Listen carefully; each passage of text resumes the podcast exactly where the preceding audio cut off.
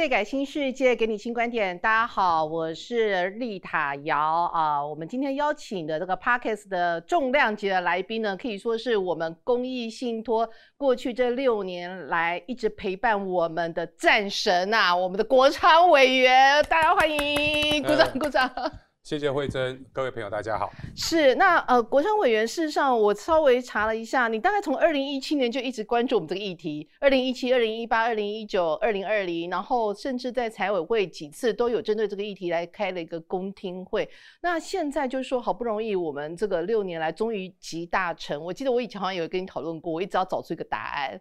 那个答案就是公益信托到底从成立以来，这个五大财团、十大公益信托到底做了多少公益？那个这个答案我们今年终于揭晓。是。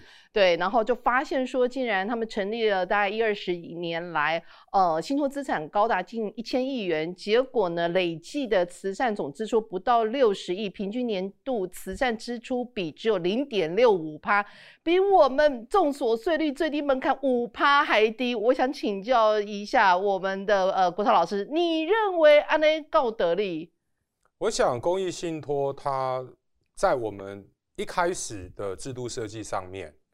你可以说是利益良善，嗯，我拿钱出来做公益，那本来在我们的社会活动上面、经济活动上面，你有经济活动，你有收入，你就应该要缴税。嗯，我们在制度设计上面，让一定的公益财团法人，乃至于我们现在在讨论的公益信托啊，希望说，哎，他们拿钱出来做公益，不让让他们不用缴他们本来应该缴的税。对，那都是把钱流向所谓。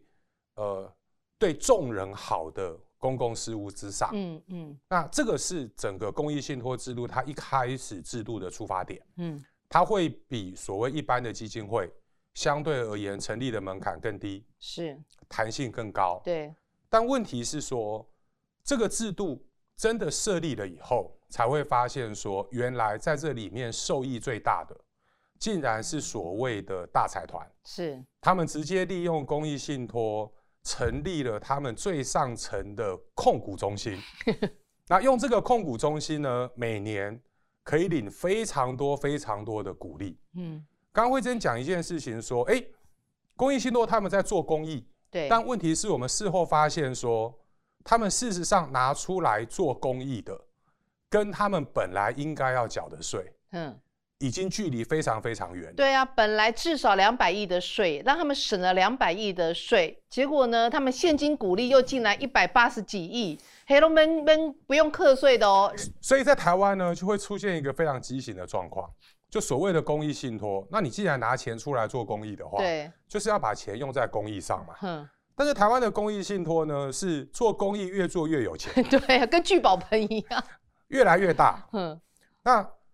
他省下了非常多非常多的税，嗯，那甚至把那个金钱聚集起来了以后，嗯，那些大大财团利用公益信托里面的钱，嗯，他可以做各式各样的事情，嗯，调节整个所谓企业集团持股的状态，嗯，那但是实际上面拿出来做公益的，其实只是占里面非常小的部分，是。那也正是因为这个样子，所以像慧珍，她很早期的时候开始在追王永庆家族、王雪红，对，再把我们的这个拿出来给大家温故知新一下。对对对对，你说你说，嗯，对。那当然这一篇报道会让开始注意这个制度的朋友哦，去意识到说。原来公益信托的制度已经被滥用成这个样子了。所以国昌委员，因为你你的身份本身是也是学法律出身，而且你一路上这个你这一方面，其实其实问你就问对人了。这个议题在我二零一六年踢爆之前哦，就王雪红假公益真投资，是不是这件事情事实上根本没有人注意到？是，其实在这个之前，因为相对而言哦，公益信托是一个相对而言是新的制度。对，因为以前所谓的有钱人，嗯。他们如果要透过所谓公益的目的避税的话，嗯，那通常是透过用基金会的方式，财团法人基金会。对，那当然基金会的方式它有它的问题，所以之前我们曾经追过，譬如说长庚医院，嗯，长庚医院是一个很好的机构，对，它救了很多人，里面有很多很辛苦的医师，很辛苦的护理师，对。但是我们后来发现，你如果把长庚医院背后的财团法人的收支表拿出来看，发现所谓的医疗收入跟他们的鼓励收入很少。比起来，对医疗收入里面只是其中的九牛一毛，对，绝大多数全部来自于鼓励收入。这个财财团法人长庚纪念医院，这个哇八嘎五村啊，我跑台这么多年，事实上它主要就是，哎，这讲到这个，其实两位。创办人他们的用意原本都是良善，是。他们想说啊，我怕我走了之后啊，我的这些呃公益单位没有钱啊，小孩子不捐钱啊，是是是，所以我就捐呃台塑三宝的股票，它就会孳息，是，那就变成可以用这个孳息得在这喝代级，这样公益信托就会永久流传，是，就没有想到他人都走了之后，发现哇，他们的子女好厉害哦，很多孳息但不做公益，所以就变，后来也是你们发现这个漏洞，所以财团法人这边开始收紧了，对不对？就变成要求他每年现金鼓励金。进来多少哦？你不做慈善的，你就一定要瞌睡。对，那刚刚讲到的是以前传统上面会用财团法人，对。后来公益信托这个制度出来了以后，嗯，发现这个制度，当然会发现这个制度，我必须要讲了哈。对。呃，这样讲可能有一点政治不正确，但是我就直白的讲，嗯，就是有一些专业能力的律师或者是会计师，是，他就会跟他老板报告，讨给我打的供。现在有一个比 比财比财团法人好比基金会，嗯，有一个更好用的制度是。叫做公益信托。那这个公益信托呢，可以确保我们所有从这边来的孳息都不用缴税，嗯，而且它的管理费非常的低，就五十万呐，最好像最低五十万的 样子，就给五十万到两百万，而且它的管理费是给银行哦，因为。在公益信托哈，它概念上面哈，就是说有一个受托人。对。那这个受托人按照我们目前法律规定，必须要是信托业者。嗯。其实大部分就是银行。对。那从法律的观念而言哈。当你把这笔财产交给一个受托人啊，譬如说我受托给你姚慧珍，对，请你去做公益，对，那钱怎么花？应该你是你这个受托人，啊，依照你的专业，对啊，银行依照这个公益信托的宗旨，我来判断说我每年要花多少钱，怎么做。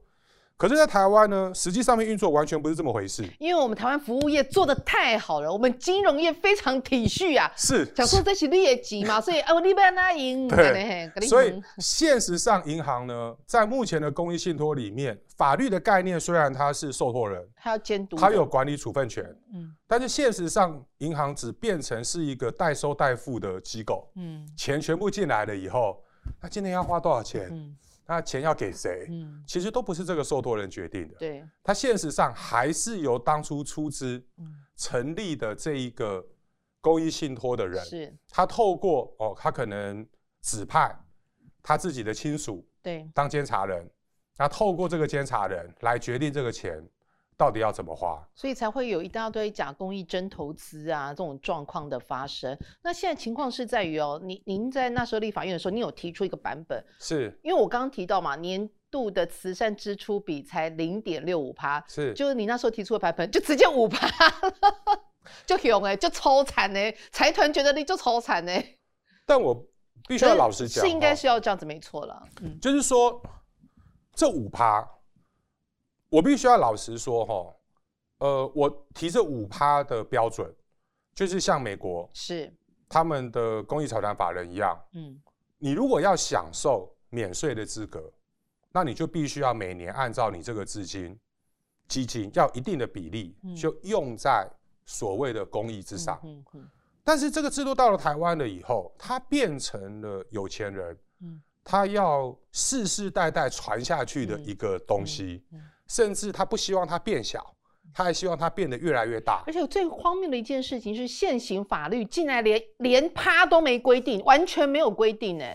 所以呢，那个时候，当我们去把相关的公益信托他们的收支报告要出来看的时候，会发现说，其实我那时候看了慧珍的报道，我蛮震撼的。那我的个性是。我看了人家的报道，那我就要去求证，嗯，哎，他写的对不对？嗯嗯。其实我赫然发现说，我们那个时候连最基本的资讯公开都没有做好。没有错。按照规定，这些公益信托，你每一年的财务收支，对，你都必须要公开的。对。其实我后来发现，根本没公开，没有公开，完全没有啊，所以才一路的去追。而且中国信托，我还记得中国信托还回我一句说：“你去找哪一个法条有规定我们要公开？” 所以我后来才委由这个黄国昌委员跟那个王荣章委员两个委员帮我们使力，让他们一定要公开啊！就现在也只有要求他们至少三年而已。对，那但是公开了以后，我们后来发现，因为后来就比较辛苦嘛，哦，你必须要向各个目的事业主管机关去要。嗯，去要说，哎，那这个公益信托他们的报告到底在哪里？结果你拿出来一看，你才赫然发现说，真的太离谱了。因为实际上面绝大多数，我并不是说百分之百的公益信托都像那些大财团的公益信托一样是假公益真避税。有一些公益信托是真的很认真的，对，在做公益信托的事情，这个我们必须要肯定它。对，但是我们在建构这个法律制度的时候。我们本来就必须要防止一个利益良善的制度，嗯，被大财团他们滥用，嗯，丧失了这个制度的本意。那所以当然必须要推动改革。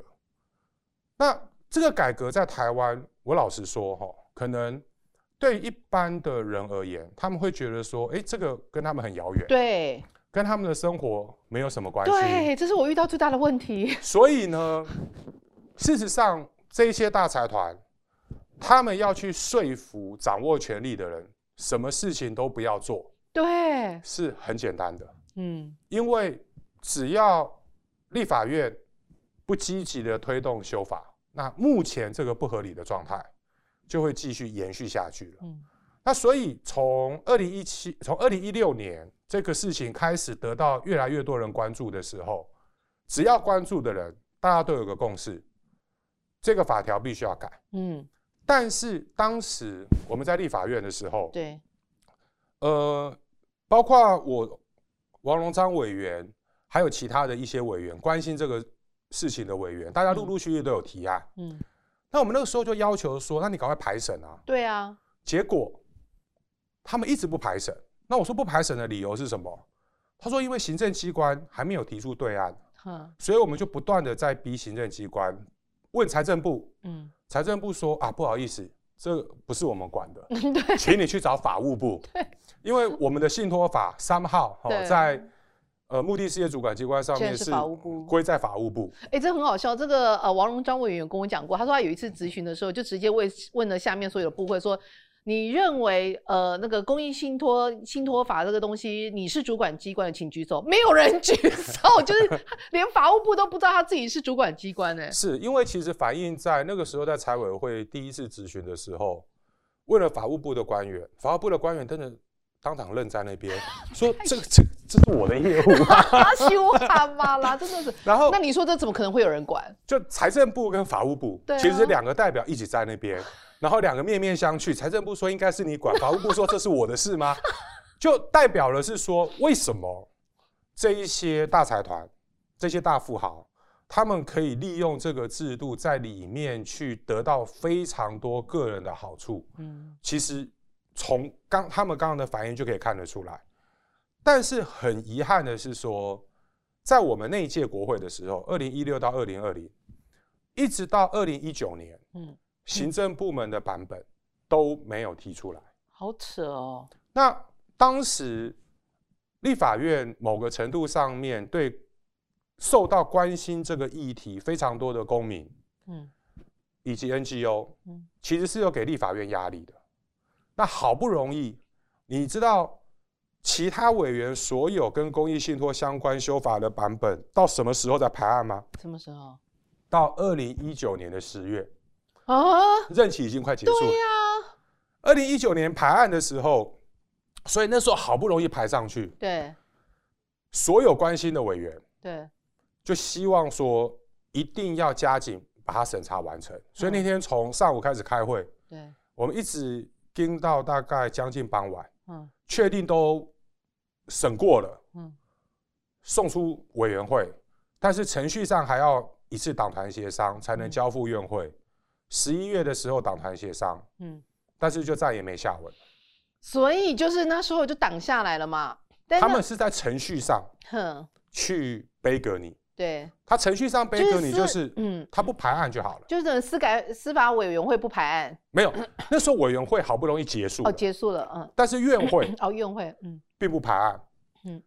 那那个时候，其实我有一次在议场，对，我就遇到王荣章委员，嗯，说，哎，荣章，我们好不容易这个法案，对，我们送出委员会了，对，那赶快排院会啊，嗯。排院会，反正真的我们在委员会审这个法案的时候，老实讲，也没几个委员在场。嗯，那个可能也不懂，或者是也假装不知道，是不要惹事。那所以排上院会，协商也完成啦，嗯，大家都有共识啦。那个并不是说好像有什么政治意识形态，嗯，或者是在什么事情上面，大家因为各个党派所抱持立场不同的关系，有什么激烈的争执？其实没有啊。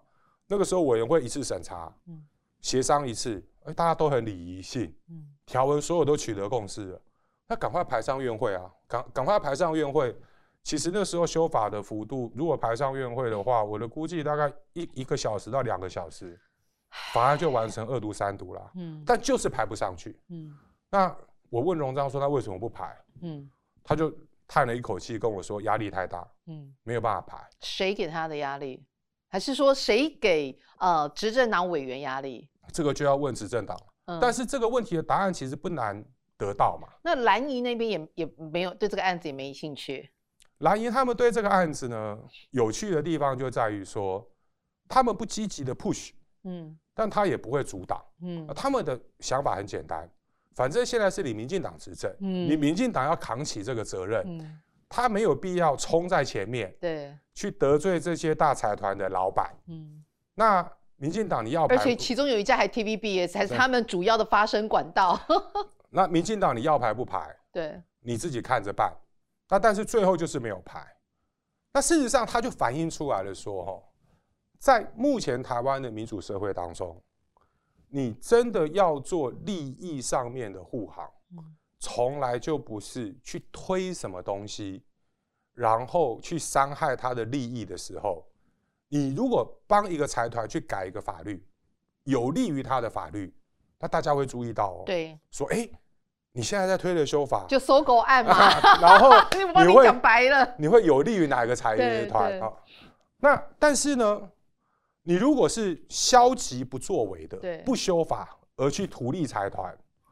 这种事情是一般的社会大众比较不会警觉到的。对，所以你上次才会像公益信托，对，就是一个最典型的例子。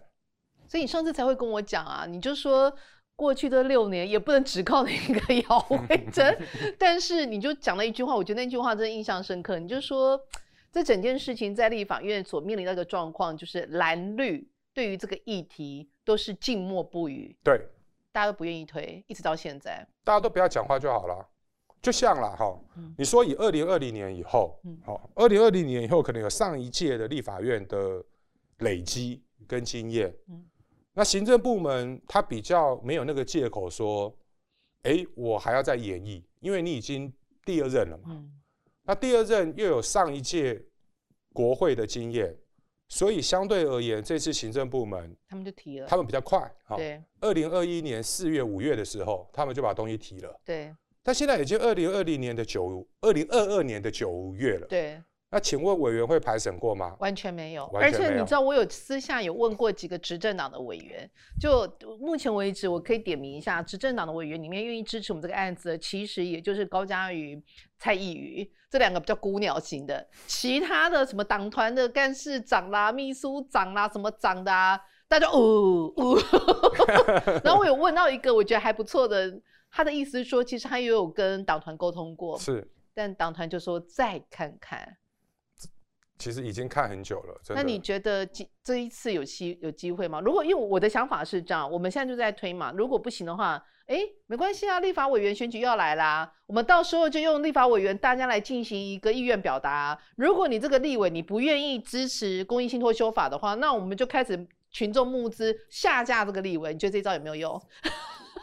这招如果哈，呃，真的把这个风潮带起来的话。我觉得对他们而言会有一些压力，嗯，但是我觉得，但是有一件事情我是相信的，哦，是如果目前的这个状态没有任何改变的话，我虽然知道你很对于推动公益信托的修法，可以说是你的你的 passion，嗯嗯，你的使命，嗯，你想要做的一件事。但你觉得？但是我还是要很直率的说，就是不会过，一定要有一些行动出来。对，而这些行动如果要成为可能的话，要让这件事情让更多的人知道，嗯，更多的人关心，更多人知道说这样子的制度如何正在践踏我们台湾作为一个民主法治的国家最重要的公平正义。嗯，那。委员，您可以告诉用简单的语言告诉我们现在所有听众，不管你是上班族，不管你是学生，为什么公益信托跟他们有关系？为什么他们应该要支持这个修法？他们一直没有办法理解，就是说，我觉得对一个上班族来讲，你就想象一个最简单的哦，我们当然会希望大家多关心公共事务，但是每一个人现在生活在台湾这个社会当中，我必须要持平的讲，大家都面临相当大的生活压力。你一个以台湾现在的三明治世代，就像我这样子的人，上有老下上有老下有小，嗯，经济压力其实蛮大的。每天早上大家出门，哦，辛勤的工作，你的薪水不用太高了，哦，那你就想说，你每天用你自己的劳力跟你自己的努力，然后去赚取的金钱，那我不管你每个月，哦，现在一个月你是领六万、七万、八万、九万、十万。嗯，其实，在台湾现在的经济结构下面，某个程度上，套一句形容词，都是所谓打工的，就是在在帮人家打工的。是，你这么辛苦要去抚养你的家庭，你赚的那些薪水，你到每年五月的时候，你都要缴税。嗯，那你为什么要缴税？嗯，因为这个国家要盖马路啊，因为这个国家要修房子啊，要给我们的小孩子有更好的教育，要盖学校。我相信生活在现在台湾社会里面，大家都可以接受。但是你想象，如果有另外一小群人，而且是在金字塔顶端的那群人，他们透过公益信托的制度，每一年所收取的股利，少则数千万，对，上则数十亿，对，结果半毛钱的税都不用缴，嗯，理由是因为这些钱他们要拿来做公益。然后你又赫然发现，说他这些钱完全没有拿来做公益，或者是占的比例极低。嗯，那这到底是一个什么样的社会？而且讲白了，你最少要缴五趴的重所税。就这些人，公益信托成立了一二十年，他所做出去的公益占他总信托资产里面只有零点六五趴。哎，什么意思啊？一万块他这六十五块，啊，你交税，你一万块你要交五百块的税，你比还要公益七八倍到十倍，哎，所以这个实在是，我觉得哦，这个我我真的觉得是不公不义，莫此为甚。对，没错，没错，而且。让人家觉得很可怕的一件事情是，哎，这个世界上某一种程度还真的是有钱人做主的。你看哦，刚你提到我们一开始是用公益新呃王雪红假公益真投资，那是二零一六年。我现在手上这一份是二，这个更精彩了，就是因为后来那个呃，就黄国昌委员跟那个呃王荣章委员，他们就是支持让这个要求所有的银行必须要公布呃这个信托资产之后，我才有办法取得更进一步的资料，完成了这个踢戳破台湾帝王接班人公益神话，也就是呃宏泰集团公益信托林玉林基金这个部分，它的整个信托资产高达三百亿，根据监察院的报告，它所省的税就高达七十一亿。结果后来呢？我们所做的调查报告里面呢，它好像从以前到现在做的带不到十亿的吧？我看一下这个这个这页在太多了哦。这里这里十点六亿呀，到二零二零年为止做到十点六亿的税，捐给呃的慈善捐给自家人是四十三点三趴。换句话说，他捐出去里面大概还有四五亿是回到自己财团法人基金会的。是。那这个议题其实后来这个其实很关键。哦，我们现在时间也进行差不多，那我们待会我们下一集就来好好讨论为什么这个议题非常重要。因为呢，就是我们知道王雪红假公益真投资是拿他透过他旗下的投资公司花了九十亿元去买下 TVBS，结果呢，两年之后这个公益信托林玉玲基金呢，哦，那马里加厉害，也是同样透过他的那个投资公司。花了八十亿元去吃下中家哦，而且呢，我们那时候都已经踢爆他们，就 NCC 竟然还核准，到底怎么一回事？我们休息一下，下回分晓。